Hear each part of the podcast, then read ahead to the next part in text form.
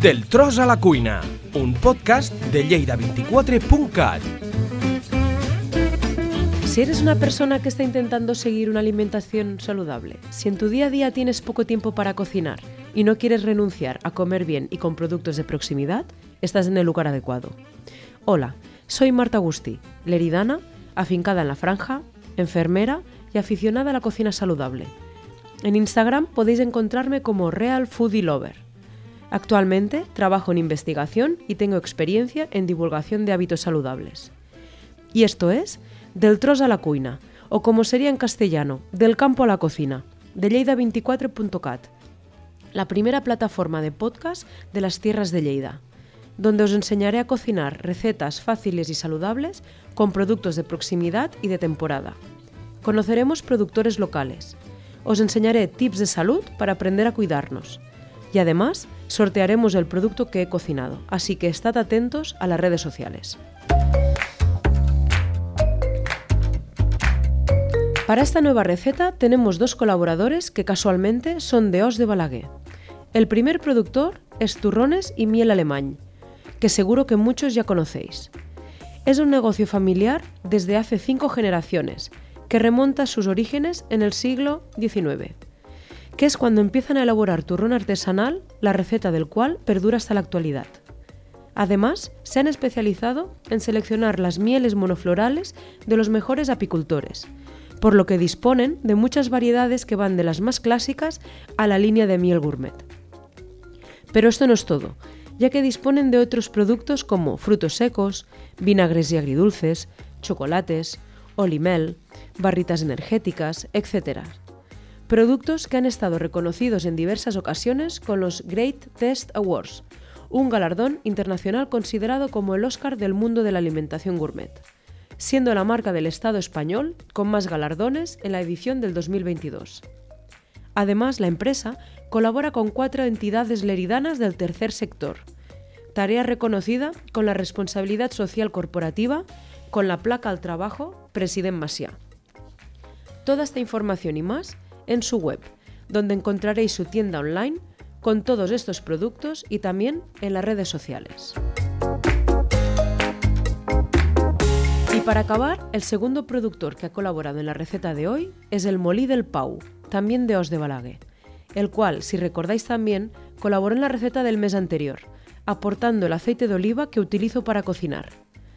Como ya os expliqué, el Molí del Pau es un proyecto familiar que produce su aceite en un molino rehabilitado y visitable. Elaboran cuatro tipos de aceite de oliva, todos ellos son virgen extra y de primera calidad. Entre estos cuatro tipos encontramos el aceite de oliva virgen extra, el aceite de oliva virgen extra selección, el selección ecológico y el aceite verde, el cual es de edición limitada por ser el primer aceite de la campaña. Y todos ellos los venden en diferentes formatos, de pequeño a gran tamaño. Sus productos se pueden comprar en varios pueblos de Lleida y en las principales ferias de Cataluña, y además en su página web, donde encontraréis la tienda online, donde podréis comprar el aceite, pero además tienen una selección de productos gourmet de empresas familiares de la zona. Para más información podéis visitar su web, su blog y sus redes.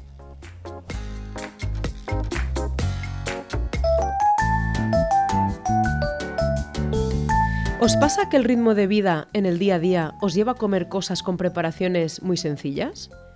Y en el caso del pescado, muchas veces lo cocináis a la plancha o al horno, por tener poco tiempo y ser prácticos.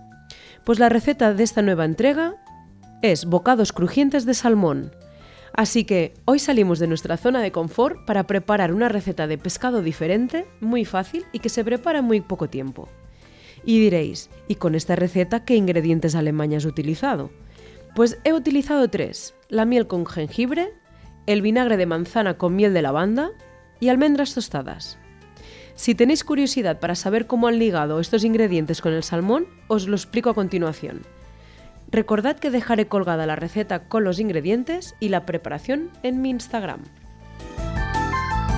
Ingredientes.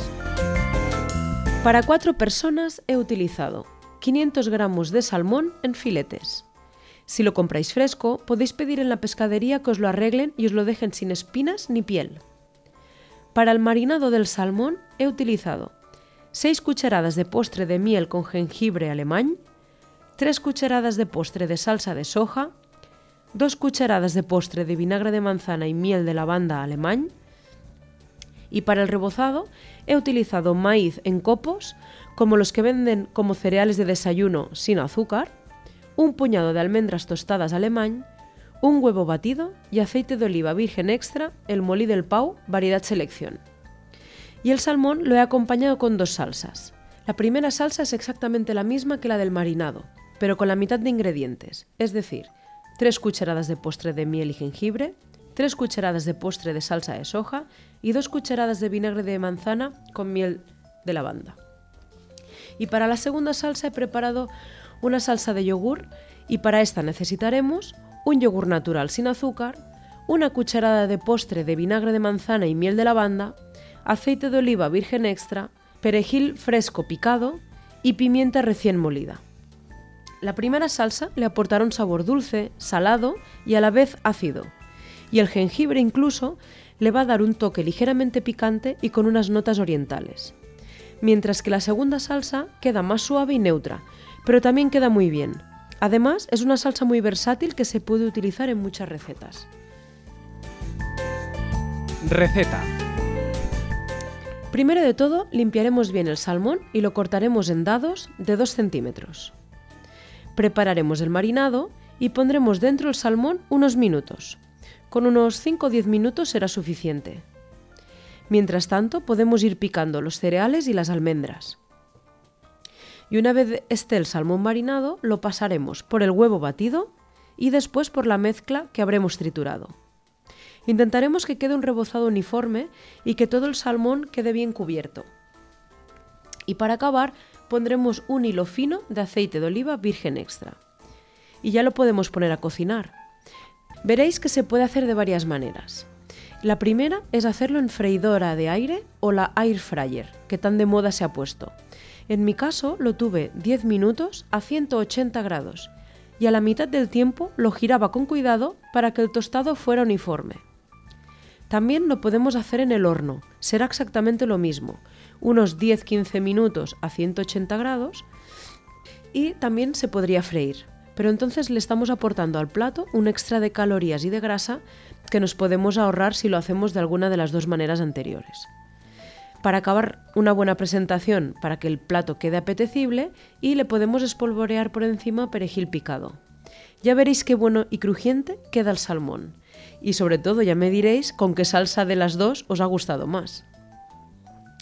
Ya habéis visto, una receta sin gluten, muy nutritiva, porque lleva el pescado, los cereales, las almendras y el huevo. Incluso para acabar de ser una comida aún más completa, la podemos acompañar con una buena ensalada y pasa a ser un menú de lo más saludable y nutritivo. Una receta que gustará a los amantes del pescado y creará curiosidad a los que no lo son tanto.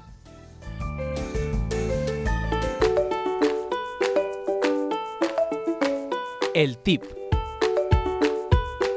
El pescado forma parte de la dieta mediterránea, de nuestra gastronomía y también de las recomendaciones para seguir una alimentación saludable. Se recomienda comer pescado de dos a tres veces a la semana, es un alimento de una calidad nutricional excelente, con una proporción elevada de proteínas, de la misma calidad que las de la carne, pero con menos cantidad de grasa. El pescado blanco es muy magro y el azul es más rico en grasa, concretamente en ácidos grasos omega 3, las conocidas grasas cardiosaludables, las cuales ayudan a regular los niveles de colesterol en sangre y, por lo tanto, disminuyen el riesgo de padecer enfermedades cardiovasculares. Además, también tienen muchas vitaminas y minerales, como el yodo, el hierro, el magnesio y el calcio. El pescado proporciona menos calorías que otros alimentos de origen animal, pero eso depende de cómo se prepare, ya que, como os decía antes, si se fríe, aumenta considerablemente el valor energético. Por eso, una buena manera de cocinarlo es hacerlo a la plancha, a la parrilla, a la brasa, al vapor, al papillot, al horno, al microondas, en pizzas, guisado, en pasta, en conservas, ahumado, en tartars, ceviches o también se puede incluir en bocatas o ensaladas. Ya veis, mil maneras de incluir el pescado en la dieta. Y por último, quiero acabar con un tema sobre pescado y seguridad alimentaria. Como muchos ya sabréis, consumir pescado crudo comporta una serie de riesgos que hace falta evitar. Los pescados que acostumbramos a comer en crudo son los boquerones de vinagre, el tártaro o el sushi, los cuales son productos que antes de comer en crudo se han de congelar. La recomendación es congelarlos previamente a una temperatura de menos 20 grados centígrados durante al menos 5 días. De esta manera evitaremos las infecciones por anisakis. ¿Las conocéis? Es un parásito que puede contaminar algunos pescados y causar reacciones alérgicas a las personas que los consuman. Por eso, de esta manera, si los congelamos, lo inactivamos.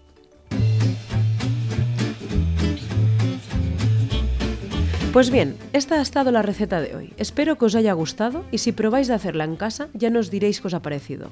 Y como digo siempre, probad de cocinar, perded el miedo a la cocina, experimentad, cambiad ingredientes, improvisad, sed creativos y os sorprenderéis de lo que podéis llegar a hacer. Recordad estar atento a las redes sociales si queréis participar en el sorteo de un lote de productos de turrones y miel alemán. Espero encontrarnos pronto. Gracias por acompañarnos y hasta la siguiente receta.